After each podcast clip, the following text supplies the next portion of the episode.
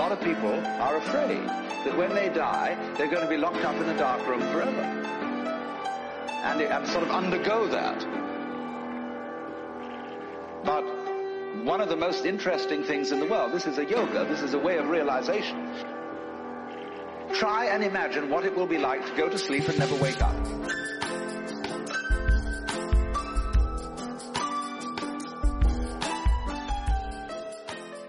Otra cosa que haría yo en la NBA, también el patrocinio de marcas y todo eso. eh, No tienes ni idea de lo que estamos hablando, ¿verdad? Eso es porque no te has visto la primera parte de este programa. Es que así no se puede. Pero mira, si eres flojo o floja, que yo te entiendo, ¿eh? Que yo veo un programa que dura 50 minutos y me da una pereza increíble. Así que por ti, por empatía, te voy a poner un poco en contexto. Este programa trata sobre dar medidas que intenten mejorar, tanto a nivel competitivo como económico, la Liga Española de Fútbol. Así que nada, esto ya, poquito más, ahora a disfrutarlo, a disfrutarlo. Bienvenidos a Casi No Lo Cuento.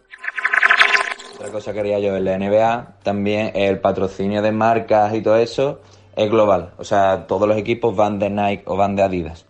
Y se, obviamente eh, se divide la ganancia en función de las ventas de las camisetas. No gana lo mismo los Lakers que, yo que sé, que Nueva Orleans, ¿sabes?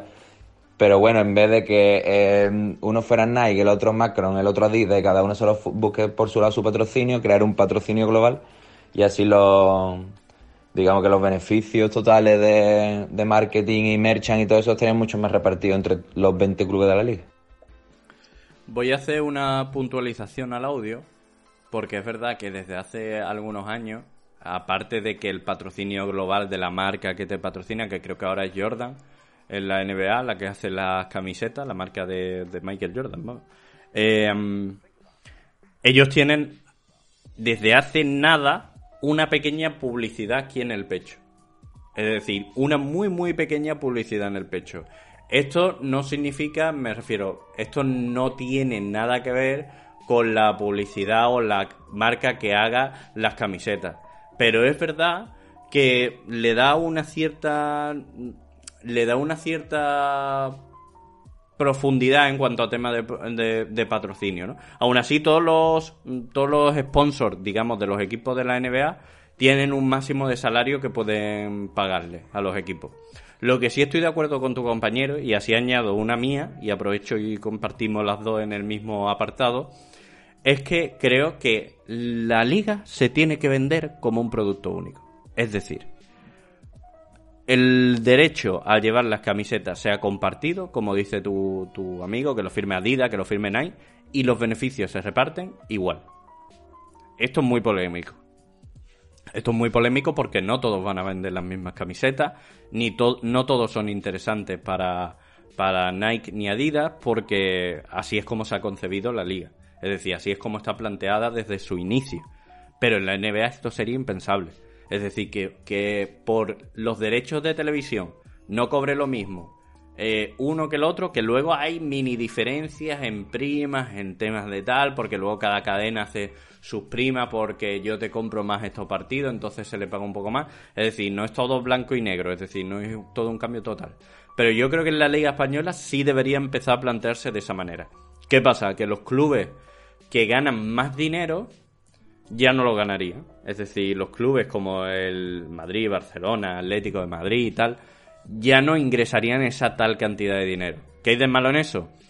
Que lo mismo que decíamos antes, no puede competir con el resto de equipos europeos. Pues el resto de equipos europeos en principio no tendría estas normas. Pero bien pensado para que lo tuvieran todo, para que de alguna forma se regulara, la competitividad dentro de tu liga es brutalmente mayor. Y esto sí que se puede ver como ejemplo, por, e- mm, por ejemplo, valga la redundancia, en la Premier League, donde los derechos televisivos están mucho mejor repartidos. No están 100% ecuánimes entre todos los equipos, pero están muy bien divididos. Entonces, la fuente de ingresos es brutal.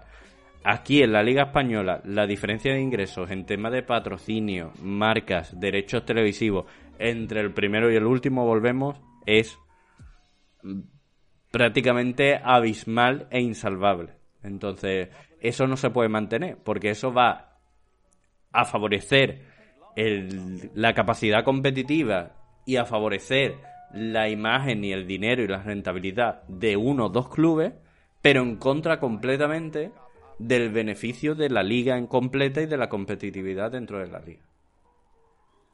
al final, como todas las medidas, es complicadín y un poco gestionarlo, ¿no? Porque, bueno, ¿cómo le dices esto a un equipo que genera más que va a recibir menos?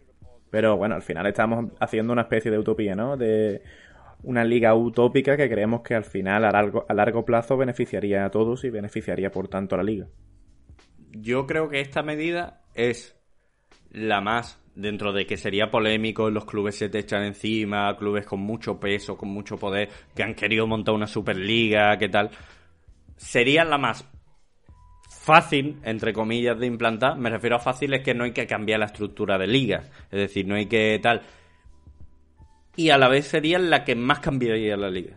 De todas las que hemos puesto, la que más fácilmente cambiaría la liga sería esta. Porque automáticamente te transforma de una manera diferente, pero habría que verlo y tal, en una Premier League y al final se te vuelven que es una liga en la que mínimo cuatro o cinco equipos estarían compitiendo. Esto tardaría unos años en pasar porque tendrían que habituarse a esos salarios grandes, cómo gestionarlo, el mercado se revolucionaría un poco porque hay más compradores para un mismo jugador y tal. Habría que ver cómo encajar todo eso, pero en menos espacio de tiempo esto es lo que más cambiaría sin tocar pilares fundamentales. Me refiero sin tocar lo de los rookies, sería un cambio de la hostia. Lo del límite salarial duro sería un cambio de la hostia también, no sé qué. Y yo creo que esto sería lo más fácilmente eh, revulsivo. Es decir, esto es lo que con menos esfuerzo daría más cambios, seguro, en la liga. Es decir, que todos los equipos cobren igualmente los derechos televisivos. Y si una compañía viene y te dice, no, yo es que quiero pagar solo por los derechos de este club, vale, pero tú pagas los derechos de este club, pero tú esto, o sea, si tú solo quieres los partidos de este equipo, me parece muy bien, pero tú vas a pagar el precio medio de la liga. Y ese dinero se divide entre todos los equipos, aunque tú quieras este. Eso sería una locura en cuanto a tema de controvertido por los grandes equipos. Pero me refiero a, sin contar dos o tres equipos, el resto de equipos verían esto como la salvación absoluta. Como la posibilidad de competir a alto nivel desde el minuto número uno o dos. Es decir, a partir de esta temporada o la temporada que viene cambiaría completamente el nivel de competitividad de estos equipos. Además, yo creo que se ha hablado bastante, ¿no? Del tema de los derechos audiovisuales, que es un debate que está siempre sobre la mesa porque no paran de quejarse los equipos una y otra vez de que hace falta una regulación, hace falta compensarlo un poco, porque la, la diferencia al final es abismal y siempre acaba cayendo en los mismos. Entonces no hace otra cosa que ir aumentando, aumentando, aumentando esa brecha, esa diferencia, que lo suyo sería que fuera al revés, que se fuera un poquito cada vez reduciendo, ¿no? Así que, si te parece, seguimos con la siguiente. Sí, me parece bien. Eh, ¿Qué audio tenemos por ahí? Pues muy buena pregunta. Vamos con el de la votación del 11. Este es muy interesante. Una due y true. Otra cosa que estaría bastante guapa es que pudiéramos votar eh, como la NBA de la NFL, como mejor once de la liga, por ejemplo, o jugador eh, que más ha progresado esta temporada, mm, mejor talento joven, toda esa mierda. Pero al final eh, el Zamora y el Pichichi es por tema de números. Pero el resto de cosas que es más subjetivo, eso al final los premios creo que los da marca y los vota, digamos, los periodistas de marca. Entonces estaría más guapo que todos los aficionados pudiéramos votar en la web de la liga y saliera, yo que sé, los dos mejores once y entre esos once hicieran como un partido de las estrellas, ¿sabes? De cada año. Y también motivaría a los chavales, digamos, a mm, formar parte de esos 22 o 30 jugadores que juegan el partido de las estrellas, tal. Y el evento sería cada año en una ciudad distinta. Lo que también para el turismo y para las aficionados que vinieran de fuera y todo eso es un atractivo, cabrón, porque aunque sea un partido amistoso al año, eh, un año se hace en Sevilla, otro en Bilbao, otro no sé qué, vendría gente, o sea, gente de fuera vendría a ver un partido en el que juega mm, a la misma que pocas estrellas, pero que el año que viene Mbappé por un lado, Depay por otro, jugando en el mismo equipo, yo que sé, patrocinado por Nike, con conciertos rollo Super Bowl que fuera Shakira, eso está bastante guapo y atrae bastante, y además creo que no lo hace ningún club que no sea, o sea, que no lo hace ningún club de fútbol. Vale. Eh, ya lo he escuchado, para puntualizar muy rápido, ¿eh? los eh, aficionados, eh, que me refiero, ahora debatimos la propuesta, ¿no? Pero los aficionados de la NBA no votan los mejores 11. No votan el mejor jugador ni el mejor tal. Eso lo votan los periodistas. Es decir, lo que habría que hacer aquí es hacer premios oficiales. Eso es algo que yo ya traía dentro de las propuestas también, que es que hay que hacerlo. Pero es que esto me parece o sea, esto es lo que me parece más de chichinabo, porque es que esto no le cuesta a la liga nada y automáticamente te da un prestigio y un cambio en el mercado brutal. Es decir, nada más que nominar a los 11 mejores y a los segundos 11 en cada una de las posiciones, le da a los jugadores una baza para negociar chulísima. A ti te hace ganar prestigio si cuentas con periodistas de muchos países, como hace la NBA en la NBA cuenta con periodistas españoles para hacer su, su MVP, su mejor jugador de progresión, ¿no? Entonces eso le da un nivel de prestigio brutal. Eh, y luego, aparte, te, lo, dicho, te revoluciona el mercado porque digo, oye, que yo soy del segundo mejor quinteto de la liga. Eh, quinteto no, en este caso sería once, pero eh, yo soy del segundo mejor once de la liga. ¿Qué me estás contando? A mí me tienes que pagar mínimo esto. Es algo de locos que esto no haya pasado. Es decir, que a ti te den un premio por más paradas y te den un premio por más goles, pero no te den un premio mejor progresión y tal. Y luego algo que yo también me... Hombre, yo creo que deberíamos primero implementar algunas de las otras eh, propuestas que hemos hecho para igualar la liga antes de hacer un partido de las estrellas. Porque si no, el partido de las estrellas que sería un Madrid-Barcelona. Eh, prácticamente, con un par de jugadores del Atlético, un jugador de otro equipo y otro jugador de otro equipo. Es decir, no habría ningún partido de las estrellas. El partido de las estrellas sería este equipo contra este equipo. Primero habría que igualar la liga, que todos los equipos tuvieran jugadores interesantes y entonces te puedes hacer un 11 contra 11 de mezclas de equipos, ¿no? Sí, sí, sí, ese punto ahí tienes razón. Es verdad que al final sería un Madrid-Barça. Solamente que a lo mejor rebujaba entre ellos, ¿no? y junto con algún que otro jugador de otro equipo que ya destacaba ese año. Quizá no sería tan interesante hacerlo hasta que eso, hasta que no se regule un poco la liga. Aún así, no había pensado eso que, has comentado tú. Y puede que, es verdad que lo cambie un poco. Pero no sé, aún así, como idea, me parece curioso. Lo único que quizá eh, podría ser interesante hacer los partidos fuera de España, ¿no? En plan, a mí el hecho de que hayan llevado el fútbol a otros países como eh, China, etcétera, que hayan llevado allí a los jugadores, para ellos es un coñazo. Pero a nivel económico eso a la liga le viene súper bien porque encima enganchas a nuevos a nuevos aficionados, ¿no? En otros países, en China hay un montón de gente, igual que si te vas a, no sé, a África, etcétera, ¿sabes? A cualquier país al que puedas ir y atraer, o sea, al final expandir un poco el mundo del fútbol. Mira, te, te planteo otra cosa incluso mejor. Lo que hacen en la NBA es que cada año se sortea entre las ciudades, se sortea de aquella manera, habría que ver método de sorteo, pero se sortea entre las ciudades donde se va a hacer el partido. Tú imagínate que coges una ciudad deprimida económicamente como está Cádiz, Jaén, eh, yo qué sé, muchos sitios de La Mancha y tal, y haces allí ese partido de las estrellas. Un fin de semana. A ver, tiene que tener un estadio que pueda albergar ese partido. Sí, sí, pero me refiero.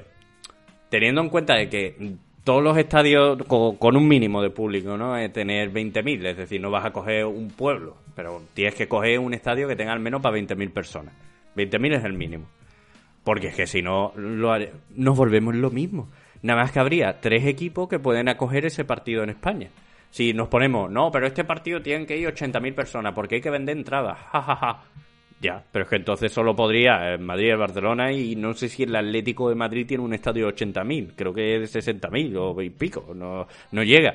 Entonces, no tengo ni idea, pero sería imposible o improbable que eso se diera. La gracia aquí está en ser generoso. Es decir, ha, ha, habido veces que el partido de las estrellas pues ha hecho en una ciudad que no tiene mucha fama o que no tiene... Hay veces que se ha hecho en Las Vegas, ¿no? Que, bueno, pues no, necesita ese impulso económico. Pero imagínate si lo hiciéramos de una forma solidaria, entre comillas. Es decir, por ejemplo, Murcia ahora está muy mal con el tema de la manga y tal. Y bueno, como una iniciativa, la liga hace allí el partido. La liga no va a dar dinero ni nada, pero claro, ¿Tú sabes la cantidad de turistas de alrededor y de toda España que va a ir durante un fin de semana a Murcia? o del mundo entero por ver un partido en el cual se enfrentan, yo qué sé, lo, bueno, yo qué sé, ¿no? Los mejores de la liga española hechos en equipos que se forman justo en el momento. Es decir, no los del Barcelona juntos y no los del Madrid juntos, sino y, y, teniendo en cuenta que hubiera una auténtica competitividad en la liga, es decir, que tú fueras a ver ahí a tu jugador favorito que juega en tu equipo y que es una estrella y fuera el que vive en País Vasco a ver su jugador favorito que es una estrella y fuera el de Valencia a ver su jugador favorito y todos fuéramos a Murcia y de repente invirtiéramos allí económicamente para el partido, sería eso una bestialidad de impulso económico. Es verdad que le convendría a los, a los clubes, vamos a ponernos desde el punto de vista egoísta, pues lo haces en China, te sacas 300 mil millones de cuatrillones y te los repartes y te quedas más lindo que el irindo. Pero si esto se plantea desde una perspectiva nacional de impulso económico sería una barbaridad. Y aún así cobrarían mucho dinero, ¿eh? porque los derechos televisivos de ese partido los querrían prácticamente todos los países del mundo querrían poder ver ese partido en sus televisores. Entonces, yo creo que sería una propuesta, mm, ya digo, como lo hace la NBA, sería una propuesta completamente repulsiva. Pero no solamente es por el dinero que te den por ir a jugarlo allí, sino también es por expandir, por expandirlo, ¿no? Y buscar nuevos aficionados. Aún así, voy a doblar la apuesta y lo cambio, ¿vale? Cambio mi propuesta y digo que lo retransmita Ibai. Así Oye, pues, sí que lo vería todo el mundo. Pues también, también sería interesante, ¿no? Pues en el fin de las estrellas, por ejemplo, hay muchos concursos aparte del partido, ¿no? Concursos de habilidades, que sería gracioso verlo en fútbol. Y también eh, bueno, estos concursos de habilidades los puntúan estrellas históricas. Es decir, por ejemplo, el concurso de mate en la NBA lo puntúan antiguos campeones del concurso de mate. Pues sería interesante a lo mejor ver jugadores eh, Figo, tal, no sé qué, antiguos de la Liga Española, puntuando un concurso de habilidades en el que está Messi, pero está también una estrella del Betty, está también una estrella del Valencia, y se miden a ver quién tiene más habilidad con la pelota. Sería un concurso de un concurso, claro, un concurso de falta a lo mejor, ¿no? Donde tenga tres intentos para meterla sin portero, no sé qué, y se valore lo difícil que la han metido, o lo pegado a las cuadras, o lo que sea, y lo valorase un jurado. Sería difícil hacer, ¿eh? pero aún así sería algo muy, muy, muy interesante. Bueno, vamos a seguir, compañero. Si te parece, vamos a seguir con la siguiente. Ah, la tuya. La siguiente es tuya. No, de todas formas, para ir aligerando un poco, yo creo que es mejor que escuchemos el último audio de, tu compañero. Yo voy a proponer una serie de medidas conjuntas, digamos muy rapidito en picadito y así terminamos el programa, pues al final se nos va a quedar esto en un programa de estos de los que la gente se pone para dormir. Sí, sí, sí, vale, vale, pues entonces voy a poner aquí uno, el de la Copa del Rey. Venga. Una, due y true. Otro tema, no sé si solo vais a hablar de la liga o del fútbol español en general. Eh, yo, por ejemplo, la Copa del Rey creo que sería mucho más atractiva si se jugara entera a un solo encuentro. Porque sería mucho más dinámica, sería más corta, los jugadores se cansarían menos. Y al final ahí eh, lo que prima es la sorpresa, ¿sabes? Porque a un partido que puede pasar cualquier cosa. Y aquí se ha hecho un partido, pero creo que es hasta cuartos. Después ya empieza a ir de vuelta. Y de vuelta al final siempre siempre va a ganar un primera la mayoría de las veces porque es lo normal, pero a 90 minutos es que es una puta sorpresa. Entonces, yo pondría, por ejemplo, la Copa del Rey entera un partido como en Inglaterra y ya está, sabes que hay años que la puede ganar, allí la ganó el Leicester, un año la ganó el West Ham, un año la ganó el Portsmouth hace ya unos cuantos, sabes que así está más guapo. Pues estoy completamente de acuerdo con él. Tampoco tengo mucho que añadir. todo. Claro, no le, le da el factor de impre imprevisibilidad, que si siempre gana el mismo, porque esto un poco también pasa en la NBA y siempre se discute, ¿no? Serían mejor los partidos a, a, a eso, ¿no? A, ida y vuelta, o solo ida, o solo tal, no sé qué, porque al final tú te pones a valorarlo, ¿no? Y los partidos de la NBA son al mejor de, de siete. Es decir, tienes que ganar cuatro partidos de siete y el primero que gane cuatro es el que, el que pasa a la siguiente ronda. ¿Qué pasa? Que es muy difícil. También eso eh, favorece en una liga que está mucho más igualada que te lo tengas que currar para ganar. Es decir, no te vale simplemente eh, una sorpresa y te llega cualquier equipo a la final. El que te ha llegado a la final de un lado y el otro es el mejor. Te lo puedo asegurar. sea, a no sé que haya una gran lesión y tal en el otro equipo, el que llega a la final es el mejor. Pero claro, eso en una liga como la española, que no está igualada, mm, sería toda la final en la misma. Si estuviera más igualado, pues diría tú, mira, pues este año ha llegado este, el año siguiente ha llegado el otro a la final, el año siguiente el otro. Y a lo mejor hay algún equipo que durante muchos años siendo bueno, pues han mantenido llegando a la final tres o cuatro veces seguía y luego ya ha desaparecido lo que sea. Pero bueno, eso es, más difícil si no estamos hablando de ligas competidas, ¿no? A mí el formato este de un partido me parece interesante. Mm, pues eso. Eh, entonces sería, yo pienso igual que tú y aligera mucho todo, tío. Aligera el calendario, aligera también los jugadores que tienen mucha, al final entre Champions, no sé, entre competiciones europeas, la Copa del Rey y etcétera. Eh, una de las cosas que no hemos comentado, pero bueno, es el tema de las lesiones. Hay muchas lesiones, los jugadores se ven sometidos a mucho esfuerzo físico y eso también tendrían que... Nos, nos estamos quedando únicamente en temas burocráticos, más que burocráticos, temas de gestión económica, ¿no? Un poquito. Pero bueno, eh, también sería interesante centrarse un poco en el cuidado de los jugadores. A eso Y venga, comenta tú. Ah, amigo. Ah, porque hay otra ah, cosa también ¿Lo muy interesante que no hemos comentado. Claro, por eso no hablamos tanto. O sea, hemos hablado de este programa antes, pero no tanto. Pues yo tengo una serie de medidas que las voy a decir si a Dani le parece bien y cree que hemos terminado con los audios, ¿sí? O sea, tengo un único audio, pero lo, lo, bonito es que dura muy poco y está grabado para terminar el programa. Ah, vale, pues perfecto. Pues voy a decir una serie de medidas que van respecto a la cómo se juega, es decir, al juego en sí, al partido, al tal, y que yo creo que favorecerían eh, que la competición estuviera más igualada. Lo que pasa que esto, ya digo, podría quedarse en otro podcast de una hora perfectamente, pero la voy a decir muy picadita y que Dani comente alguna que, que a mí se me haya pasado o alguna que le parezca especialmente interesante, ¿no? Le voy a mencionar así un poco, un poco rápido, ¿no? Hay una respecto al juego que a mí me parece, y por ir un poco en consonancia a lo que se ha dicho antes de los partidos de la liga, yo creo que debería haber un play-in para el descenso y el puesto fijo de Champions. ¿Esto qué quiere decir? Eh, se hace, por ejemplo, en la NBA, ¿no? Desde hace un par de años y yo creo que a veces los equipos que quedan para descender, eh, por lo menos no el que queda más abajo del todo, ¿no? Pero los otros dos siguientes o los otros mm, tal, se, al final tienen una serie de partidos ganados y perdidos más o menos muy igual. Entonces son equipos muy parecidos. ¿Qué sería interesante de cara a la competición? Y de cara a ver realmente quién merece bajar. Hacer un partido de ida y vuelta o un partido únicamente en, el cual eh, el que ganase se quedase en primera división y el que perdiese bajase. Eso le añade una capa de competitividad y puedes vender un partido de ascenso o descenso brutal. Es decir, eh, lo, lo, que se hace, creo que se hace ese play-in para subir a primera. Es decir, en segunda, los que están en, primero tienen el puesto fijo, pero después se hace un partido de a ver quién gana entre los dos siguientes y ese pasa. Puede hacer lo mismo de cara al descenso y se podría hacer lo mismo para el puesto fijo de Champions o para el puesto que, se juega en la reválida de Champions, mejor dicho, para el puesto, digamos, creo que es tercero o cuarto, ¿no? De, España de, de Champions. Pues para el último puesto de Champions se podría hacer, pues normalmente los equipos están muy pegados.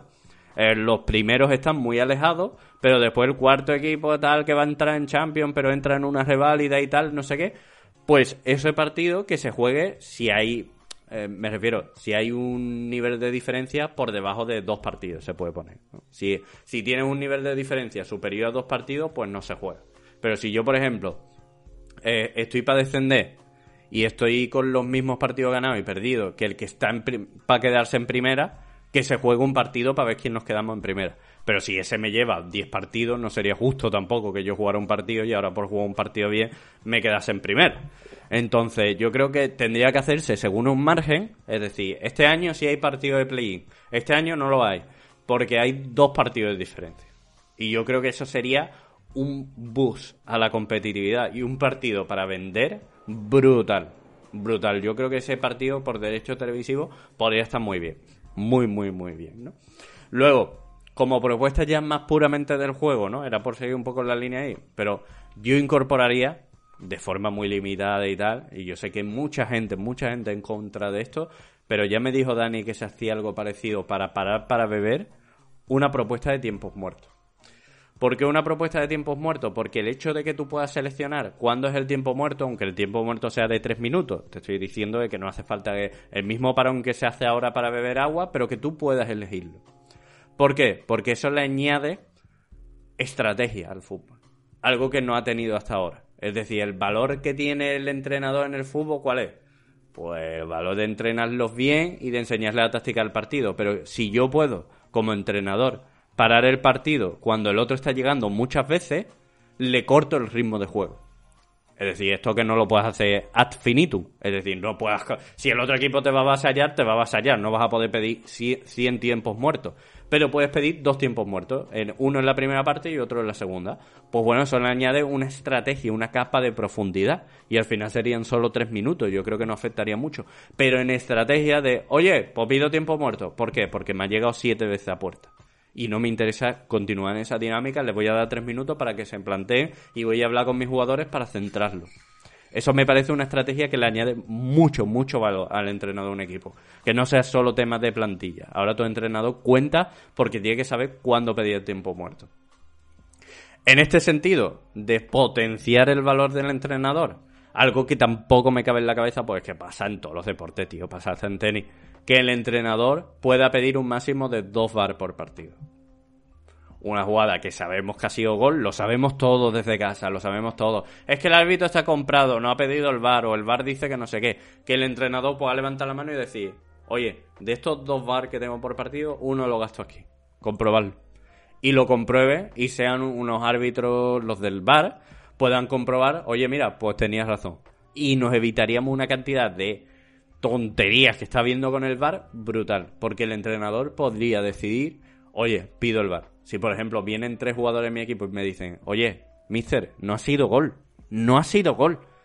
Y yo digo, vale, pues me fijo de vosotros y voy a gastar uno de los VAR que tengo en esta jugada en concreto. A mí me parece una medida súper, súper, súper interesante en ese sentido. Luego, había otra medida que, es más difícil de hacer, ¿no? Pero yo, porque no sé si es mejor añadirla o no. Pero bueno, por ejemplo, el tema de los de los de las sustituciones. Yo creo que sería muy interesante poder sustituir jugadores a lo largo del partido, pero aún manteniendo el límite de un máximo de jugadores que tú puedes estar, que pueda volver el mismo. Esto es algo muy polémico, pero alargaría la carrera de jugadores. Es decir, por ejemplo, si yo a Messi lo pongo, que eso es algo que yo pensé en el partido que él se estrenaba en el PSG, ¿no? Si yo lo pongo los, tres, los 15 últimos minutos de la primera parte y luego lo dejo en la segunda entera, el jugador eh, juega menos. Eh, eso, por ejemplo, es algo que se podría hacer con las normas actuales, ¿no? Pero por algún motivo los jugadores no suelen hacer eso de meterlo para los últimos 15 minutos, no suelen meter para tal. Me refiero hacerlo de una forma tan decantada para que, controlar minutos, ¿no? Pero si yo pudiera quitarlo los últimos 15 minutos de la primera parte y meterlo en los últimos 30 de la final, estoy alargando la carrera de un jugador, porque no lo estoy quemando tanto, que es un poco lo que se hace en la NBA. Oye, mira, este tío sigue siendo buenísimo, pero tiene 37 años. Ya no puede ¿Sabe qué te digo? Ya no puedo aguantar un partido de 40 minutos en sus putas piernas. Entonces lo voy a poner 10 minutos. ¿Qué 10 minutos? Los 10 minutos más importantes. Los tres últimos minutos de cada uno de los cuartos. Y el tío, jugando 12 minutos por partido, te cambia los partidos. Y le añadiría más longevidad a los jugadores, lo cual yo creo que favorecería el juego por cojones, porque primaría mucho más la calidad. Es decir, que tú no puedes hacer 40 traspasos, o sea, 40 sustituciones, me parece bien pero que tú puedas gestionar el tiempo de tu jugador estrella o de tu jugador revulsivo. Es decir, este jugador solo para meterlo en los 15 últimos minutos de la primera parte y en los 15 últimos minutos de la primera parte. ¿no? Es decir, los 15 últimos minutos de cada parte. Yo creo que eso le daría una profundidad en la liga en cuanto a juego, ¿eh? en cuanto a fútbol, brutal. Porque hay jugadores que solo sirven para eso. Y hay veces que te lo tienes que guardar para el final, pero el partido ya está decidido. Yo creo que añadiría Aún así pierdes esas sustituciones, es decir, si tienes cuatro por partido y quitas a uno y metes a otro y luego lo vuelves a meter, has perdido dos. También tienes que gestionar cómo quieres hacer eso porque te quedas sin capacidad para hacer más sustituciones, ¿no? Entonces yo creo que si la Pero eso, eso ya se puede hacer. Sí, O me- sea, tú puedes cambiar uno y volver a meterlo. Lo que pasa es que teniendo gente fresca, ¿para qué lo va a hacer? Claro, a eso me refiero, pero me refiero a, de alguna forma, primar o favorecer, porque yo veo que eso no se hace con las estrellas. Es decir, tú tienes que buscar alguna manera en el que eso no te penalice o no te penalice de igual manera que te penaliza ahora. Es decir, meter una estructura de juego que favorezca eso. Pues si yo favorezco los tiempos muertos y favorezco este tipo de cambios, un revulsivo lo puedes meter dos veces perfectamente y el jugador está descansado. Y tú puedes meter a tu estrella los minutos decisivos de partido pudiendo dando, darle un descanso en medio del partido. No sé cómo habría que implementarlo realmente, ¿eh? pero es algo que yo no veo en fútbol, no suelo ver, no suelo ver que un jugador lo meta en los 15 últimos minutos lo otro, y yo creo que eso le añade profundidad al juego. Y ya por último, la última propuesta así de, de fútbol, digamos, de juego como tal, yo creo, tío, que en liga regular, si llegamos a un 0-0, hay que añadir 15 minutos, con un gol de oro. Esto es una propuesta polémica, pero yo creo que le añade un interés a los partidos. Tío, mm, son 15 minutos nada más. Eh, tú lo añadirías, hace un descanso, un mini descanso de estos cortitos, y juegas 15 minutos. Y el que marque, se lo lleva. Para esto hay que ir 0-0. Es decir, si- ¿siguen existiendo los empates? Sí, pues quedar 2 a 2. Pero por lo menos el, el equipo tiene un motivo para esforzarse de cara al final, para no llegar a, a esos 15 minutos, ¿sabes? O sea, si yo voy empate 0-0, digo, joder, me tengo que esforzar, porque si no hay 15 minutos, y a lo mejor el otro equipo va decidido a aprovechar ese gol de oro para llevarse el partido. Le añade complejidad al juego y le añade una capa más. Y además lo- los espectadores no se quedan en un partido. Vale, se han conformado con el 0 a 0 en el minuto 15 de la segunda parte. Y ya los jugadores andando. No. No te conformas con un 0 a 0. Tiras para adelante porque yo he venido a ver goles. Y favoreces el espectáculo. Es que yo no entiendo por qué se puede permitir que la Liga Española, en muchos momentos, y esto yo creo que lo reconocerá hasta el que más le gusta la Liga Española, sea aburrida. Porque es que no te quedaría nada por ver, pues ya han dado por bueno un empate. Después de esforzarse durante eh, 60 minutos, han dicho, mira, somos equipos de un nivel más bajo y tal, y tenemos que esforzarnos también en el siguiente partido. Vamos a dar por bueno el empate y de alguna forma, sin hablarlo y que, sin que sea ilegal ni nada, pierde la competitividad absoluta. Pero si yo te obligo a jugar 15 minutos, donde si marcas un gol ganas, pues aunque no te esfuerces, tú vas a decir, coño, es que si meto un gol, mm, en 15 minutos me lo llevo. Y el otro equipo va a decir, espérate, estos están más frescos. O metemos nosotros ya un gol, o en los 15 minutos estos del gol de oro nos pueden llevar el partido. ¿Sabes a qué me refiero? Añade una capa competitiva que es muy interesante y que anima a que el fútbol sea mucho más entretenido. O sea, pero todavía, en el caso de que en esos 15 minutos no se metiese un gol, ahí sí habría empate. Claro, claro. ¿No? Sí, sí, sí. Vale. Si, si no hay gol en esos últimos 15 minutos, pues hay empate. ¿Sabes? Pero bueno, favoreces que si el gol te da automáticamente la victoria, es decir, en cuanto metes el gol se acaba el partido. Gol de oro. Pues coño, mm, yo creo que hasta el equipo más pintado intentaría, venga, ya que lo tengo que jugar, voy a ir 100% a por el gol. Pues me puedo llevar tres puntos en vez de uno de una forma muy fácil. Es decir, muy fácil entre comillas, si me esfuerzo mucho en este punto.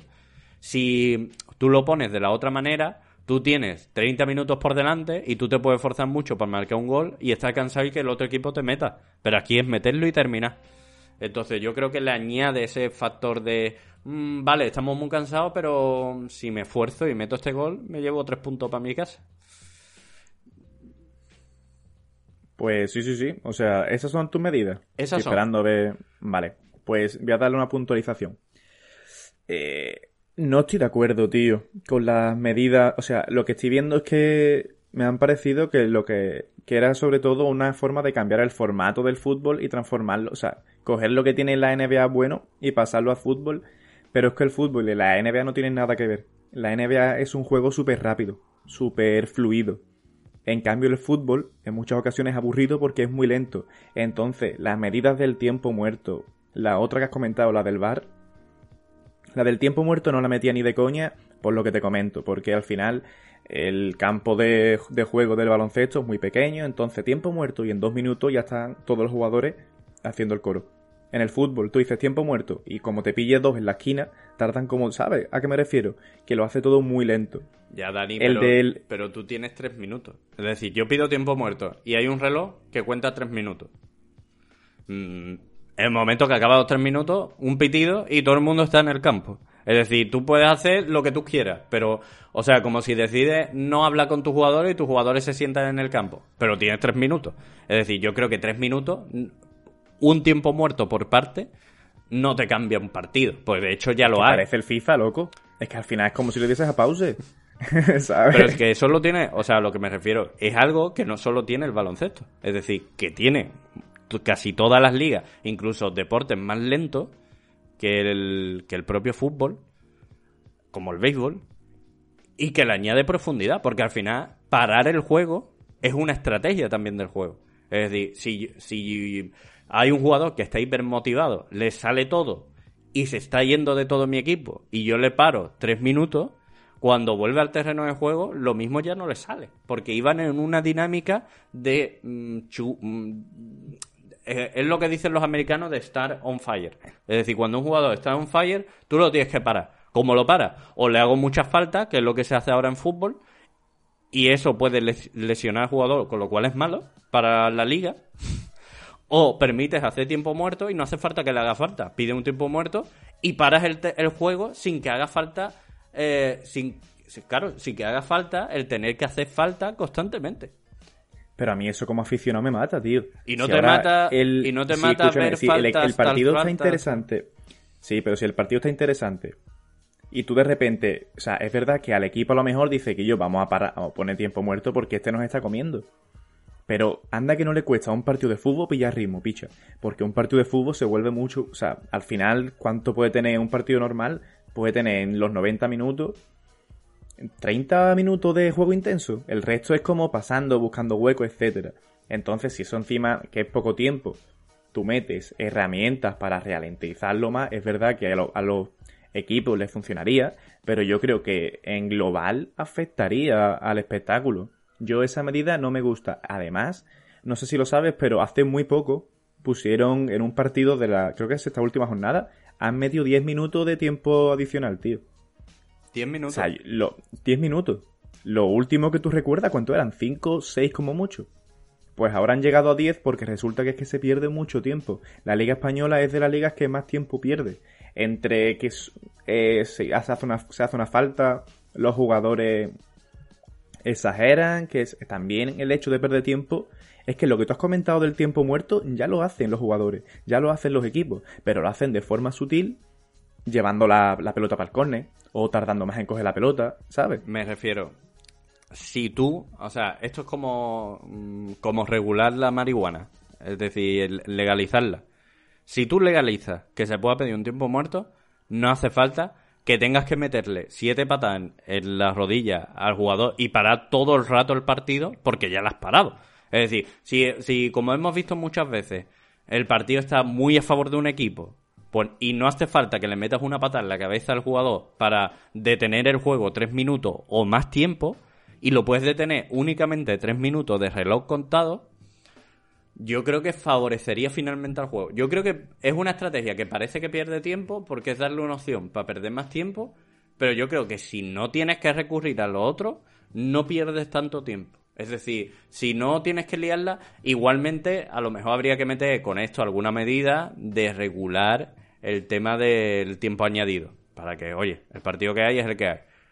Eh, esto es lo que se queda, ¿no? Porque en la NBA no hay tiempo añadido, ni en ninguna liga. Es decir, se acabó y se acabó. Por mucho que hayas, si has perdido el tiempo, ha sido gilipollas. O parar el reloj. Es lo único que se me ocurre y que dure el partido lo que tenga que durar. Ah, hay muchas veces que se dice que en las ligas americanas pues los deportes duran demasiado. El fútbol americano dura demasiado, el béisbol dura demasiado. La NBA un partido dura tres putas horas y media. Es decir, dura mucho, pero es que mm, al final es mal hacer de los equipos. Eh, tú lo que estás consiguiendo a la hora de parar el reloj, por ejemplo, es que se juegue 100% y el partido que tú has pagado por ver lo veas al 100%. No que veas un tío en el suelo llorando, otro metiéndole una patada en el otro, ahora nos colocamos en la falta, me echo para adelante, el árbitro viene, me regaña. Todo eso está para el reloj. Vas a tener que jugar, es decir, no vas a tener descanso en los minutos de partido. Es una medida también polémica, pero me refiero, todo esto hay que encontrar una forma de que el entrenador no sea solo el tío que pone a hacer pesitas y a moverse y a no sé qué y a enseñarle estrategias antes del partido. Es decir, en el partido el entrenador tiene que tener un impacto y el impacto no puede ser te mete un jugador que no ha corrido 8 kilómetros. Es decir, tiene que tener un impacto en el juego. Y, es, y eso es muy difícil hacerlo si no le das control de un bar, si no le das control de no sé qué, si no le das control en las reglas del juego. Porque si no si los entrenadores, en vez de ir ellos a los partidos, enviasen un segundo o me enviasen a mí y me pusieran un WhatsApp diciendo cambia tal por tal, estarían haciendo lo mismo. No es así. Y vas a en hacer- cuenta que cuando, y el- cuando un jugador entra, ese jugador lleva indicaciones del entrenador. Y cuando van al descanso, igual. Cuando Claro, un jugador pasa por la banda, el entrenador da indicaciones. Dani. O sea, Si- yo entiendo si el, si el el, entre- Zaporí si el entrenador baja en el descanso, los pulsa y baja y está en el vestuario y en el vestuario habla con los jugadores y yo tengo una guía de decirle fulanito, tú ve por la banda e intenta meter todos los centros que pueda que está fresquito el de en medio. Puedo sustituirlo perfectamente, porque no tengo una toma de decisión rápida, tengo una toma de decisión pausada. Es decir, tengo una toma de decisión que me puede enviar un audio de 25 minutos diciéndome lo que tengo que decirle al jugador o ponérselo, porque es pausado. Pero no es una toma de decisión de, joder, es que este entrenador es tan bueno, el cabrón ha parado el partido justo en el momento en el que el otro, en la siguiente jugada te podía haber metido un gol. Entonces yo creo que hay que darle importancia real en el juego directo al entrenador. Es verdad que eso no es fútbol, pero es que ya te digo, deportes mucho más lentos lo tienen y casi nadie se queja de que el partido le dure un poco más. Si el, si el juego es más entretenido de ver, si el juego es un juego aburrido, pero yo creo que hemos propuesto aquí cosas suficientes para que el juego sea más entretenido. Entonces, si lo volvemos más entretenido y a la vez eh, prima un poco la importancia que tiene la estrategia y tal, yo creo que todo eso va en favorecimiento de- del juego en sí. A mí no me acaba de convencer, pero es posible que también sea porque me falta un poco ver otros deportes en los que haya medidas así y funcionen. Así que bueno, por mi parte yo esas que no, esas a mí no me, no me han gustado, pero sí es verdad que yo les daría el, el, el beneficio de la duda, de bueno, de probar y a ver qué tal funciona. Y lo único, la última medida que creo que no hemos mencionado y que esta medida es, es una de las más importantes y de hecho creo que si hubiese que poner una lista de prioridades, los dos estaríamos de acuerdo aunque sea la primera, es el hecho de la violencia en las aficiones del fútbol. En el tema de los ultras, barras bravas, etcétera. Eh, eso es un tema que no se habla demasiado, solamente cuando ocurren desgracias, pero ahí hay problemas muy gordos porque se permite una violencia muy extrema y de hecho los equipos tampoco tienen un plan de acción demasiado severo, ¿sabes? Para pararlo. Quizás yo diría que incluso son permisivos por el hecho de que son sus aficiones, ¿sabes? Y al final los aficionados en el fútbol son una pieza muy muy importante. Pero bueno, eh, último, solamente quería dejar esa, esa medallita, ¿no? Esa cerecita para culminar la tarta. Y no sé si a ti te apetece decir algo más antes de terminar este programa. No, a mí me parece que hemos dado receta. Hombre, por supuesto, de, acuerdo contigo. Lo de los. Lo, no hay ninguna liga, mm, ya no solo americana, sino ninguna liga en general en el tal, en el que se permita, aparte de en el fútbol a nivel casi mundial, que los aficionados sean tan putos cafres. Eh, y cuando se permite, normalmente va seguido de muchas sanciones y de muchas. eh, no queda tan impunemente como parece o como me da la sensación a mí que pasa en la, en la liga, la verdad. No, no tengo ninguna duda de ello. Eh, yo creo que no, yo creo que hemos dado una serie de recomendaciones que. que bueno, que son que es nuestra opinión, ¿vale? Y que sabemos que esto no es tan fácil como simplemente decir, venga, pues ponerlo mañana, a ver qué pasa. Sino que simplemente es una aproximación, una idea eh, loca, de imaginación, una propuesta, y a partir de ahí que cada uno saque sus propias conclusiones y que cada uno decida, y por favor, si puede y si le apetece, comente en los comentarios que tenemos aquí en iVoox que son tan bonitos, qué les parece cada una de estas medidas y qué incorporaría cada uno. Porque seguro que nos hemos saltado 300.000 propuestas. eh, tampoco era plan de hacerlo esto mucho más largo, pero seguro que alguna se nos ha quedado en el tintero importante. Así que por favor, recordádnoslo en los comentarios. Así que para terminar, ¿te parece si ponemos el último audio? Me parece estupendo. Último audio y terminamos. Último audio y terminamos. A la de tres, ¿vale? Una. Una, 2 y 3. Otra cosa que estaría bastante guapa es que pudiéramos votar. Que Alberto me coma los huevos. ¿Te Alberto? Cómeme los huevos. Cómeme los huevos. Huevos.